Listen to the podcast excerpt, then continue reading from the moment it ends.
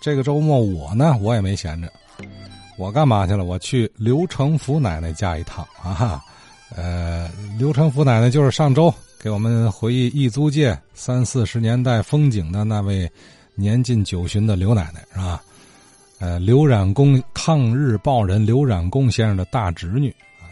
也就是今天我们推送的三金文化公众号那篇新内容的主讲人啊。时空穿越异租界，九旬老太忆当年呐、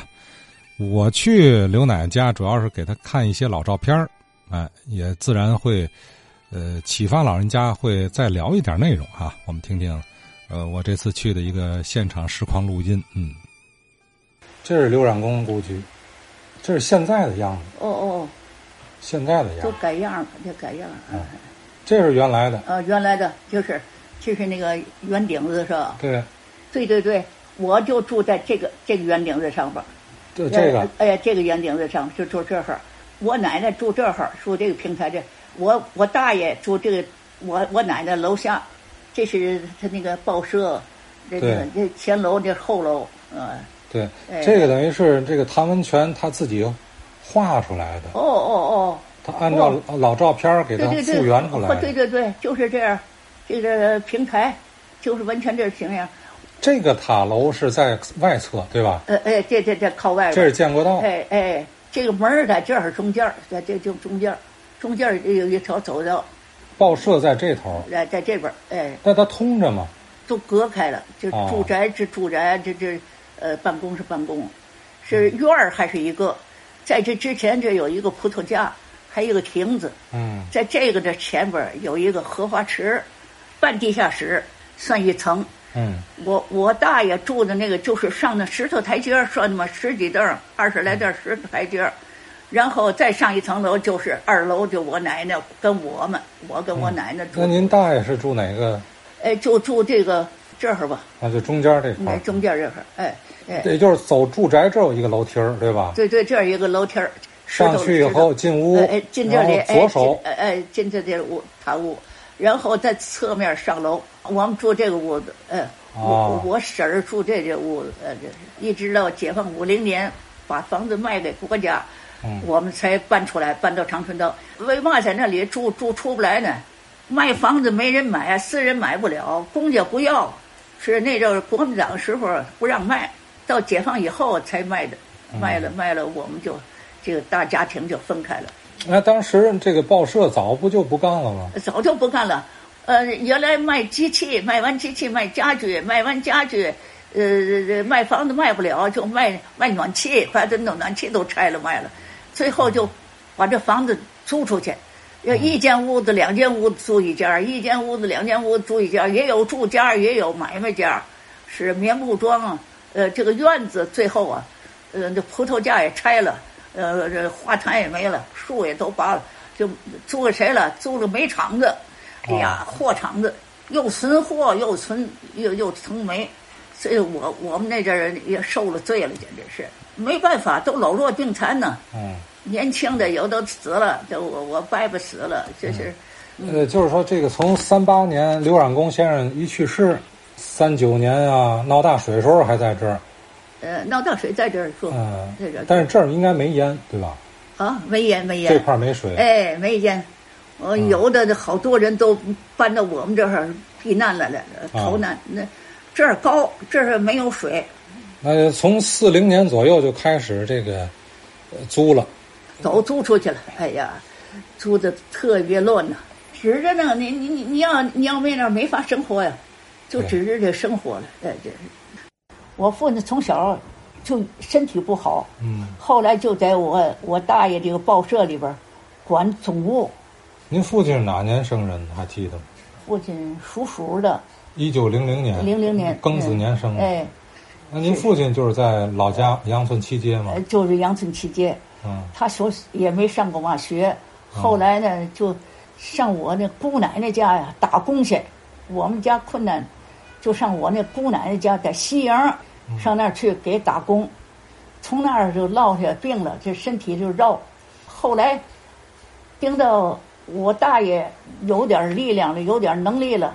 就就干报社了，就是让他上哪儿呢？在法汉学校又上了一二年学，他身体不行就不上了。您大爷他怎么这个治的家产呢？我大爷很能干，是上养老下养小，是对亲戚朋友，只要自个儿能帮助的，他都帮助。这个人特特别好，刚强正直，这个人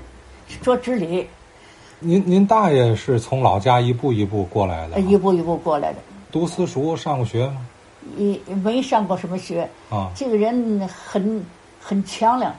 最后家里困难的时候，他他家网络给代写书信，我父亲一提起来就掉眼泪，啊，说那时候真的为了家呀，他晚上啊也好，早晨也好，到那个集市上，给那个那阵儿不会写信的人都多呀嗯，他给代写书信，代写书信也给一点好处呗。最后到天津，他也不怎么混来混去，在法租界呀，他还干过事儿。法国工部局，是我我父亲说的。最后就自己又干报社，这个报社就是写着平平民，平安平平安的平，嗯嗯，民人民的民，平民报社。为平民办报啊，对对对，平民，他倒做了一些好事儿，但是他没有钱。这个刘冉公这个家里，你看房子挺大，呃也挺气派，空壳儿，他没有什么实力，他给啊就出出力，像这个要是闹大水了，赈灾嗯，他就组织什么这义务戏啊，他就报社，他新闻呢，认得这这个唱戏的这个文艺界呀、跟这个这各个方面认识人也多，组织唱义务戏，义务戏赚了钱以后赈灾，这另外呃那阵儿闹大水啊，干那个粥厂啊，嗯舍粥嗯也不是他干，他组织，他发动啊嗯那些个有钱的捐献呐、这个人呢有组织能力，像亲戚朋友谁家有困难他都帮，哎呀，这这人就是。这其实就是说他还是有点学问，他上过私塾啊，还是什么？那就不您知道想上他他给人代写书信，他怎么也得有点文化呀？不知道他上上上什么学 那阵哦儿，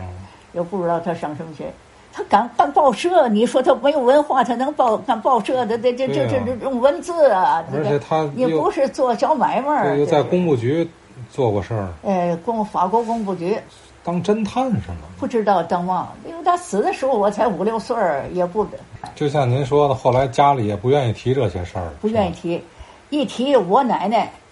有抽风病，就啊就死过去了，这就得摁人中啊，赶快灌药啊，就就抢救。说嗯我大娘也有哮喘病，嗯，这一听就上不来气了，就，所以我们家不能提他，连连我父亲也不行，我父亲后来都五五几年了，有时候一问呢，一说他就得犯病，就得上医院输液去了就，那阵儿没有输液，到那儿就给拿那大管子那一管子给给打一针葡萄糖，给打点儿维 C，给吃点儿呃这这顶药。就回来了，就是，嗯所以我们也不敢弄，因为弄的这得花钱呢，没嗯有钱呢。搬到这个建国道这个宅子之前，咱这刘家是住哪儿？呃，住住长春道，长春道。哎，长春道，河南路跟河北路的中间儿，有叫桂新里，这是刘冉公他们小时候住呃的。呃，不是小时候，就后来就在那儿住，小时候就在老家了，就在在在、哦，没在天津住，知道这您个，这是听父亲说的，哎，对对对，桂新就里，说在那儿先是住在那儿。哎，对，从住那儿才从又搬到建国道，对呀、他不是那个谁，刘冉公不是在法租界干事儿吗？对对，在法租界干事儿，他还干过一个什么呢？还干过一个那个现在的工人剧场，春和大学院。呃，春和戏院，他还跟人家一块儿干过那个戏院。哦，呃那有他的一份股。呃，他一般都出人股，他给出力，给这登报啊、招商啊，这这这，不投钱，哎，他没有钱，就利用他的社会资哎哎哎哎源。社会利用他这个他这个社会关影系、响力社啊会关系，他对啊给呃招招人嘛的，他实际没有什么实力实才，他没有多少钱，哎，能但是能折他腾。能折腾，能能 干，哎啊哎，你看家里边儿买东西，我母亲说呀，是我大爷，他特别能干，家里看人家皮货、嗯皮袄筒子挺好的，他就想买，买他又没钱，他就上这个楼上楼下这些这些屋，我奶奶、我大娘、我母亲这这这些屋，谁家的什么衣裳啊、首饰啊都得来，送到当铺，跟当铺关系很好，啊啊跟他送到当铺，当铺啊就给他高价当他，给他一笔钱，他拿这个钱再去买这个东西，再给支这个东西，反正当铺也知道你准准赎，嗯，然后在在赎的时候呢，再把这东西再当头，他他他就就就当就要当抵当，呃，当地的，所以那跟当铺就和平路有一个哈密道那寺庙中的底下有一个当铺叫巨星，呃，叫什么当？那那，到我后来我懂事儿了，还知道，还跟那儿那特别熟呢。 啊，说你这个东西，呃，明明值一块钱，人家就给你两块钱，准知道你准来熟，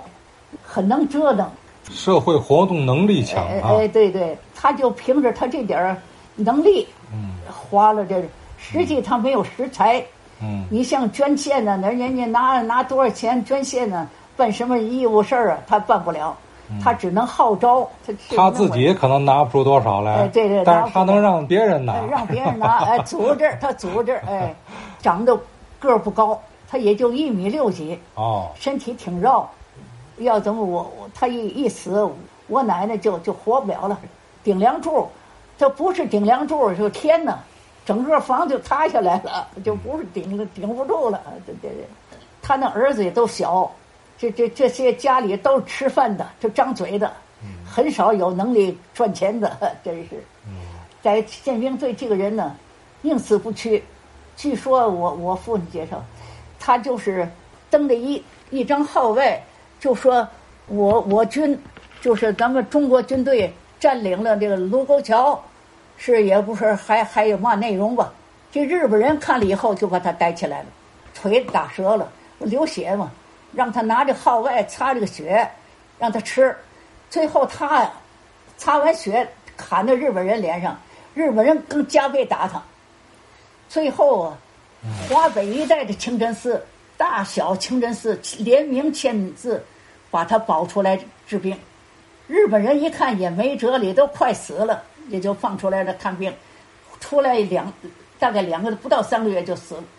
要不是这个清真寺保出来，也就死在那里边了。也是个性骨头硬个性啊，嗯骨头硬，真是。我父亲就说：“这小个子，浑身是胆呐、他特别尊重他哥哥。就我大爷死，我父亲呢跟我伯伯都穿重孝，跟他儿子一样，因为他对这个家里家庭啊贡献太大了。就我们家的亲戚朋友，谁有求都必应。你到天津来求到他那儿，他就宁可自己不吃，也也也给人家，真是仗义啊。仗义。他非得是这样的性格呀，他才能有这么强的社会号召力。呃，对对对，人都尊敬他。就把他抓走以后，家里人就是您父亲去看过他们，去牢房看过吗？不让看，受了不少罪，骨头骨头折了。最后那条血裤，我父亲一直就带着，嗯，搬到长春道还留着呢。地震的修建房子的木工组，最后他给大扫除都给扔了。哎呀，好，这是一九三二年生人的刘成福奶奶啊，虚岁也九十岁了，九十高龄了，和我们节目里很多老人家一样啊，记忆力特别强啊，老事儿忘不掉，可能新事儿也记不住了，是吧？